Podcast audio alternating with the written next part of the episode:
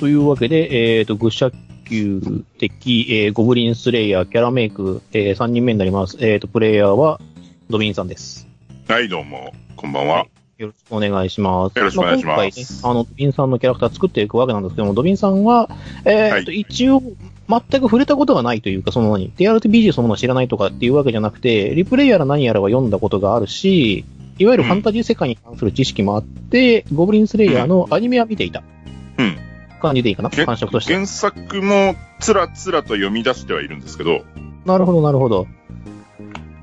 でもまあ、あの、一般的なファンタジー世界と思ってもらえれば、特に問題なくて、ゴブリンスレイヤーはゴブリンスレイヤー視点でやっている、ちょっとファンタジーのひどい部分っていうのを、んあまり書かれなかった失敗談とかをこう書かれている、メインに書かれているので、まあ、そこはそれとして、で今回この、まあ、一応司法世界を、えー、と、遊ぶキャラクターを作っていたいくわけなんですが、えーとね、は今回、普通に作っても、まあ、あの、今までの二人は、一応、曲がりなりにも経験がある人と、はい。あの、それなりにキャラクター作ったことある人ってあったんで、ちょいちょいちょいちょい、こう、かいつまんでやったんですけども、えーと、はい今回はですね、えっ、と、フルスクラッチ、まあ、えっ、と、出来合いのものではなく、一から作りますよっていうことになると思うので、はいあの、イメージを優先しながら、えっ、と、少しずつ組み立てていくという方向を取りたいと思っています。なるほど。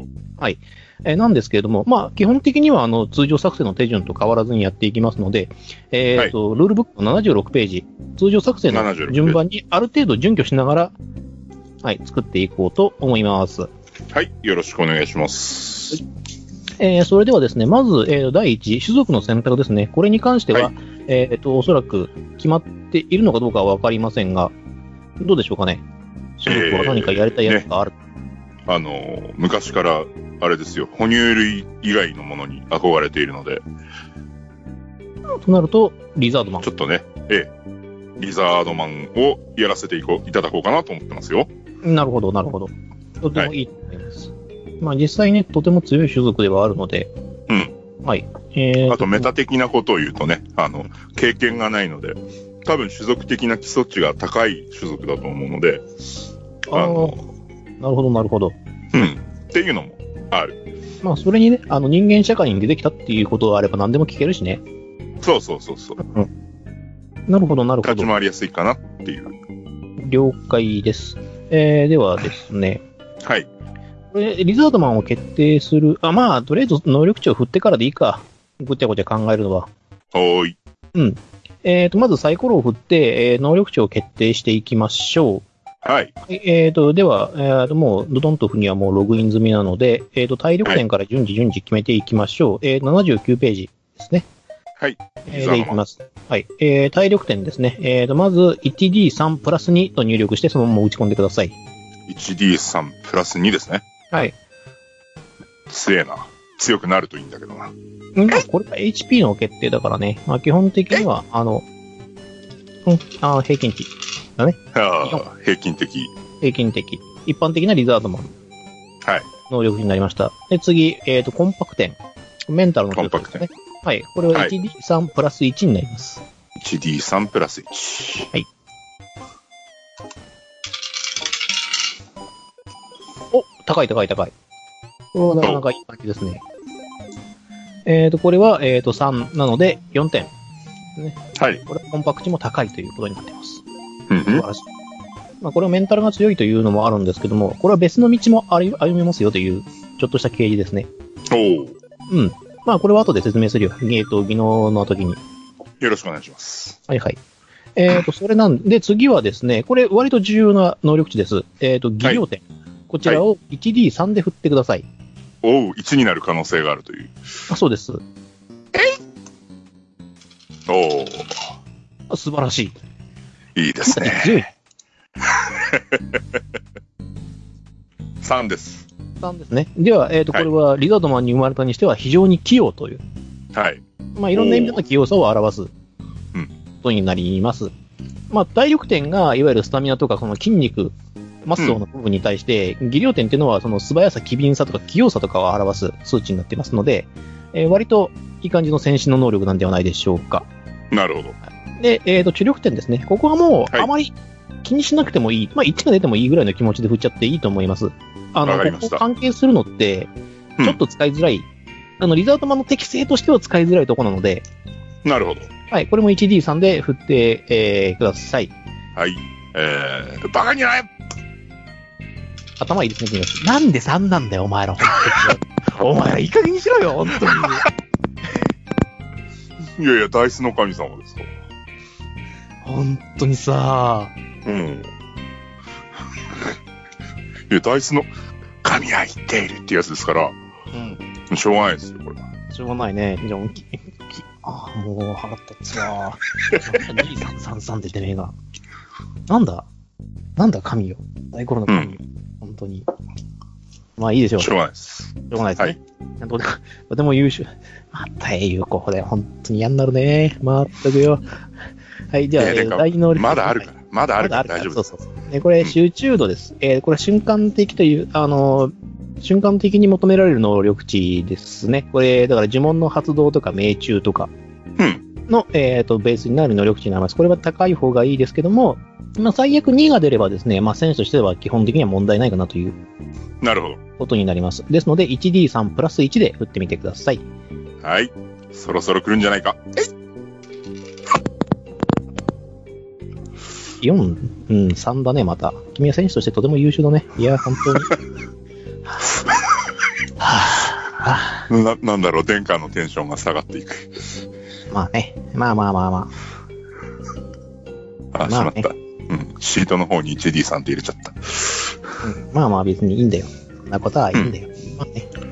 とても優秀だということはいいこと。まあ、あの、キャラクターが強いってことはいいことなんだよ。基本的には。で、うん。あの、これそこまで、あの、極端に変わらないんで、はい。あうんのこのシステムの素晴らしいところって、前のうん。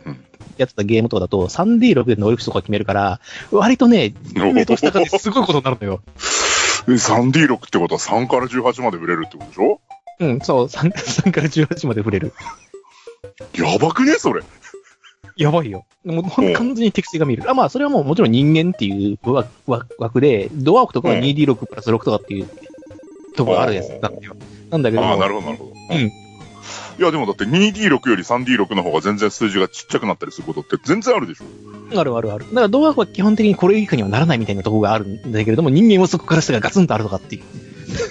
ただドアークはここがどうやってもマックス値がここまで13とか14までしかいきませんけども、人間は奇跡が起こるとオール18になるじゃん。なるほど、なるほど。で、呪いが起こるとオール3になるじゃん。うん。いやそれはもう、絶対にドワーフでは超えられないっていう壁があって、まあまあ、そういうのがあるんだけど、これに関しては、あの、固定値使ってもいいですよと。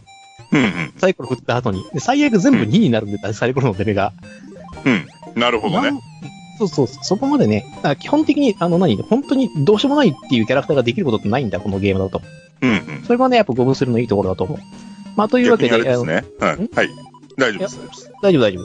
え ーと、じゃあ、次、第二能力士の持久度を、えーと、上げてい、決めていきましょう。まあこはいことかはあんまり、まあ、高けりゃ高いでいいし、低けりゃ低いでどうにかなるというか、あーあー、そうでもないかな。ちょっと、えーと、微妙なライン。高ければ高くてもいい。うんえ。だから理由があるんだけれども。うん。うん。えーこれに関してはまた後で説明しますので、まあ、はい一応1、3で振ってみてください。あ平均値ですね。うん君たちはあれか、1を出さないのか。俺作った時ちゃんと1出したぞ。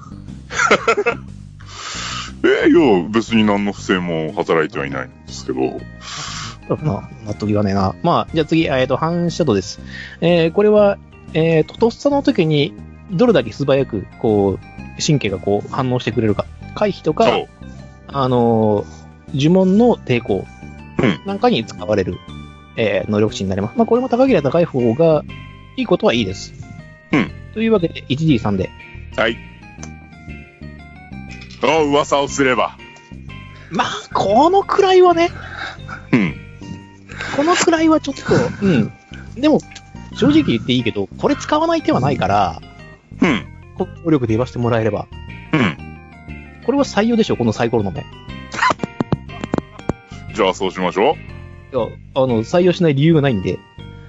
うん。いやそれだって反射度が1さ低いだけで、他、他軒並み平均以上だから。うん。というわけで、えっ、と、ここでリザードマン、えっ、と、まあ、とりあえず生まれましたと。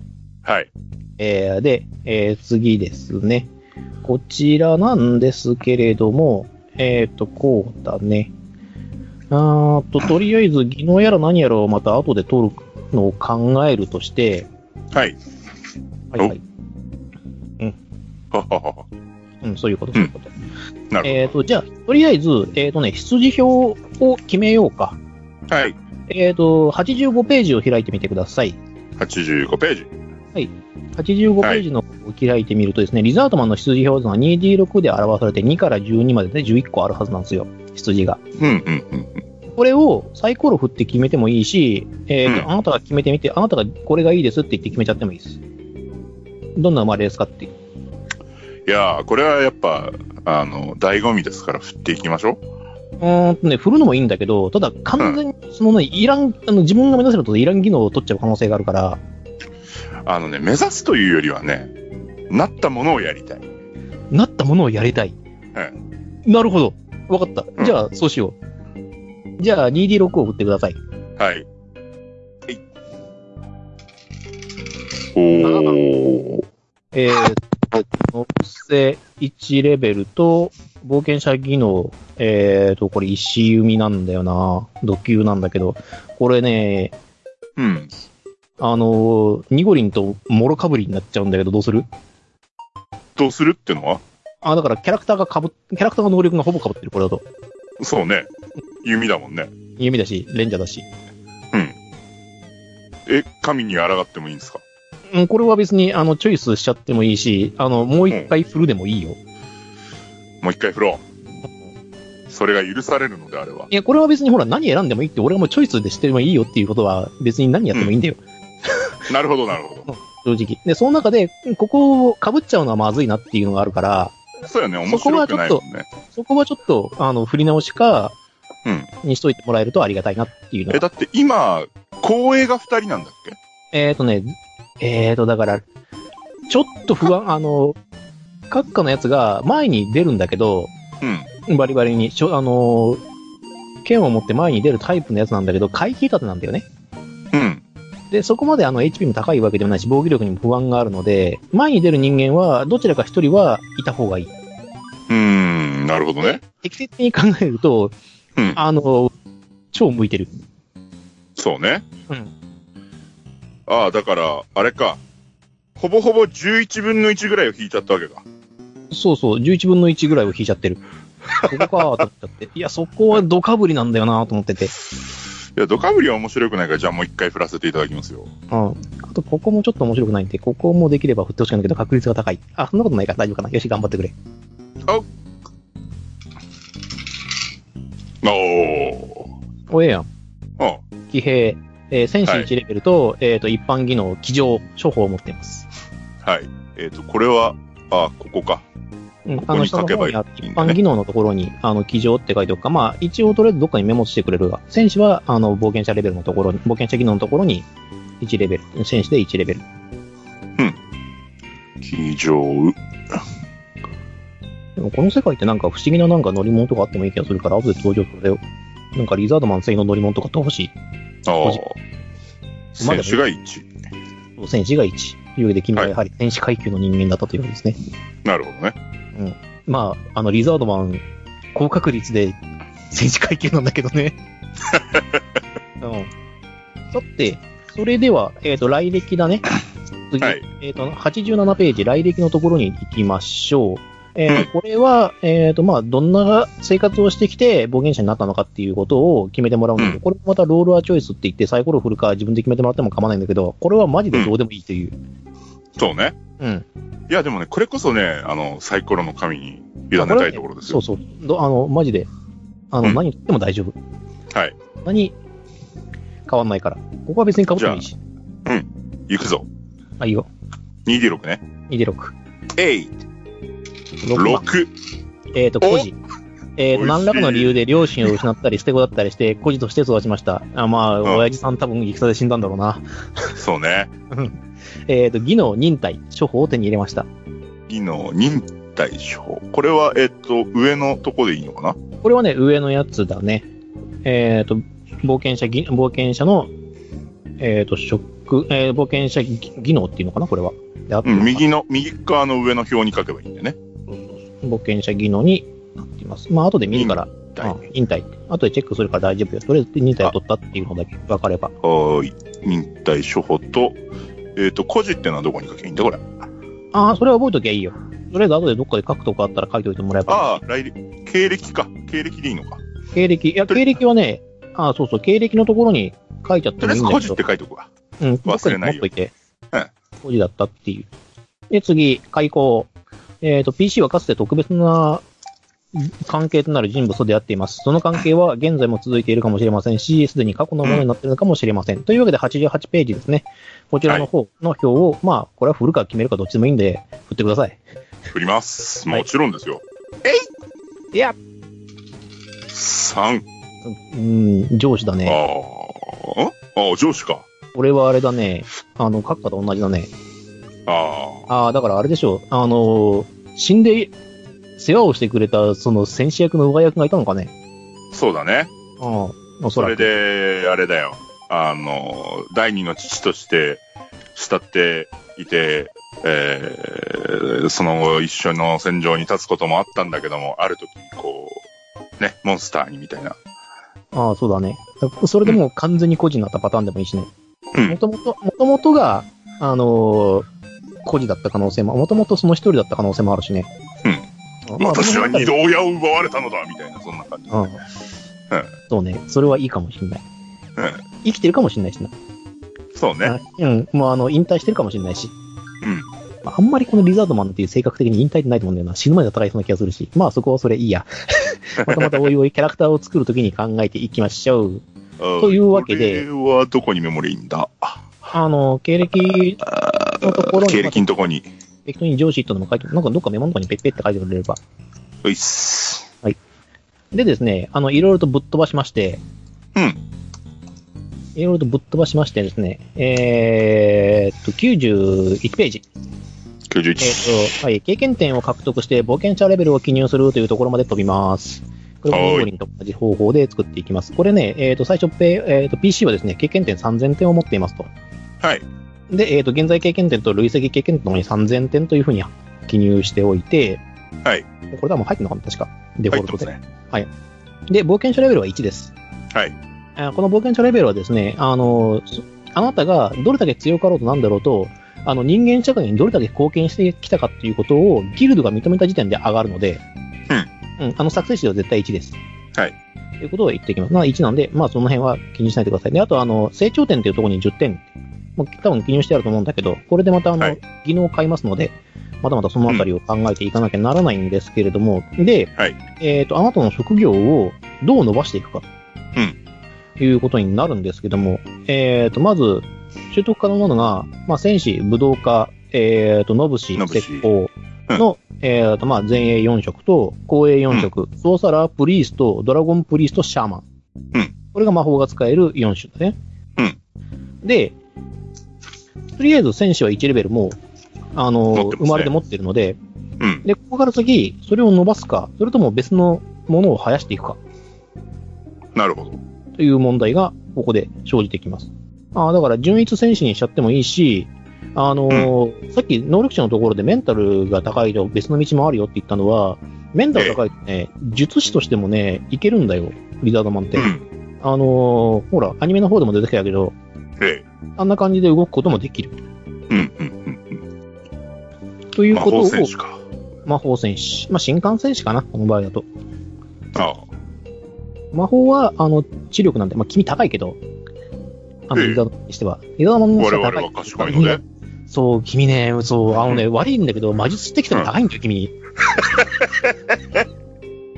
可愛いっちゃそううなんんだけですよど、う。ん、魔術してきても高いんだよ、腹立つことに。うん。いや別に何とってもいいんだよ。うん。ただ、あの、精霊術に関しては、あの、ニゴリのキャラが取っちゃってるんで、あうの、かぶるくらいだったら、そうさらやってほしいっていうのもあるんだけども、うんただ、あの、職業に、あの、特に公営職の職業は、あの、防具に適性があるので、うん、うん、うん。制限があると言うべきか。うん。あの、前に出るときにどんなスタイルの戦いたいかによって、ちょっと変わってくる。魔術師だったら、あの、軽いまでの鎧や盾しか持てないし、うん。これはシャーマンもそうなんだけど、まあプリーストとかドラゴンプリーストは、どんな鎧着てても大丈夫。うん、うん。要するに制限がないっていうことなので、そこのあたりはちょっと兼ね合いとしながら考えてもいいし、まあ、単純にリザードマンの純一戦士っていうふうに、いや、でもね、せっかくリザードマンなわけですよ。うん。で、こう、ドラゴンプリストっていう職業があるじゃないですか。そうだね、まあ別に、あの、トカゲ人間じゃなくても取れるらしいけども。うん、取れるね。ただ、まあせっかくだからね。せっかくリザードマンで呪文適性もあるっつうんだったら、そうそう。これをちょっと取っていきたいとこですけども、うん、割とね、多分捨てとしてはね、うんあの、アニメに出てきたあれよりも高い気がする。 うん、相当だないや、本当にいやなんだって、能力値おかしい もん。こういっちゃなんだけど、うん。え、でも、あの、ご存知の通り、1個1あるけど。そんなことは関係ないぐらいにやっぱ適性が高い。あ の、呪文、えーとね、戦士適性のところと呪文適性のところで全部差になってるんだよ。うん。で、あの、防御面に関してのみその反射のところで弱いだけだから、あうん。それ以外はもうほぼ満点なわけよ。あ、なるほどね。正直なところ。なので、うんまあ、これドラゴンプリスト生やす早そうね。生やして、うん生やすでしょうん。 3000点のうちの1000点を消費して生やすわけでしょそうそう、残り2000点。したら、あと戦士とドラゴンプリストを2にした、するってのはどうだろもう、完璧よ。ううん。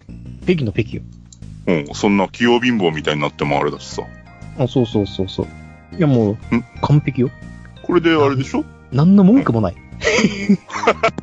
本当に何の文句もないです。うんこれで、あの、経験点を、使い切り経験で値、を、うん。現状ゼロだけども、うん、選手と2で、粒子祭2点。うん。いいんじゃないでしょうか。とてもいいと思います。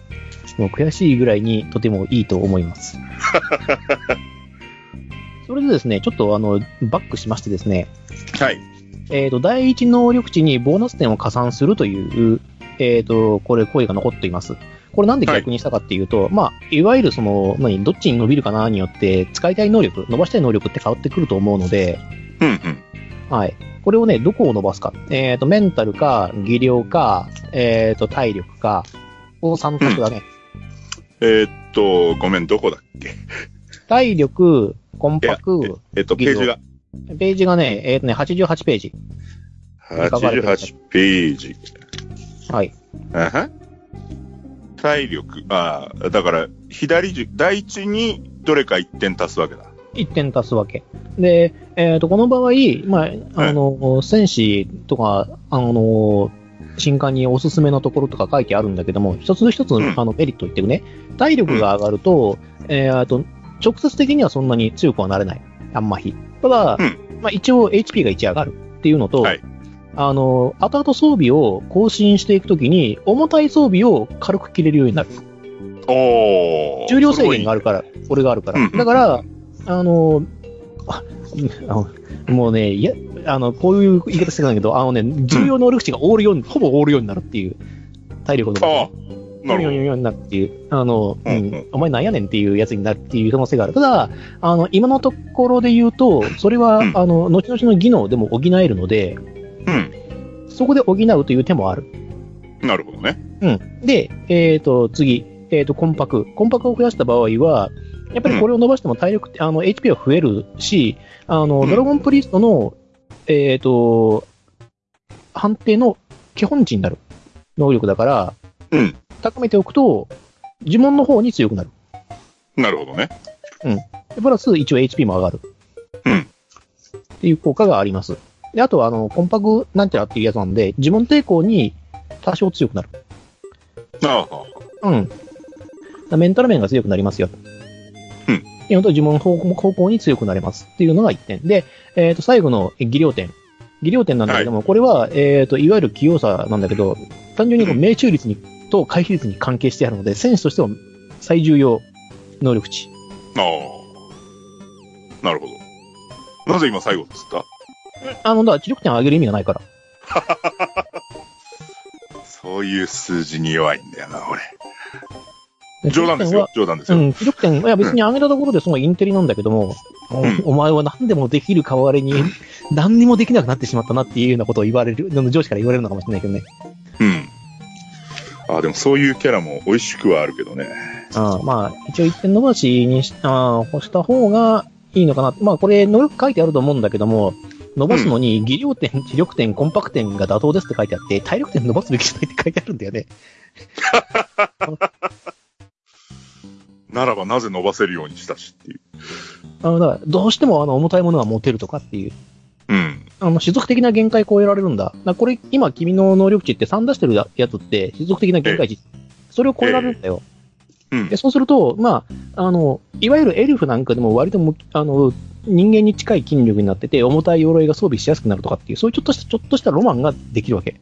なるほどね。あくまでもその、何上級者仕様というか、うんどんなことをやりたいかっていうことに関して体力点が必要な場合もある。ただ、そのために技量点を捨てるっていうのはどうなのよっていうのはちょっとある。ただ、技量点もあれだよな、種族的にはマックス値なんだよね。マックス値。で、あの、そのコンパク値も、うん。あマックス値なんだよね。はい。どっち伸ばした方が面白そうかなって思うとね、僕はコンパクチなんじゃないかなって思うんですけど、うん。まあ、いいんじゃないどっちでもいいと思うよ。だって基本的にはもう十分高いんだもん、どっちも。うん。っていうことを考えると、そうすると、あの、今度は自分の、あの、効果値。基本値プラス 2D6、いろんなボーナスを足して、それが10以上、15以上、20以上とかで、あの、自慢の効果が変わってくるので、えそのあたりを考えると、そこを強くして、そこで、あの、いわゆる戦士技能を上げるとか、戦士技能を上げ、その戦士の補助をするとかっていう方法も十分取れると思うから、別にそれはどっちでもいいと思うよ。えなので、じゃあ、コンパクトにプラス1をして、じゃあ5点いいですかはい、5、ごあの5にしちゃってください。はい。これは別に本当に、あのーどっちでもいいです。能力が高すぎて。う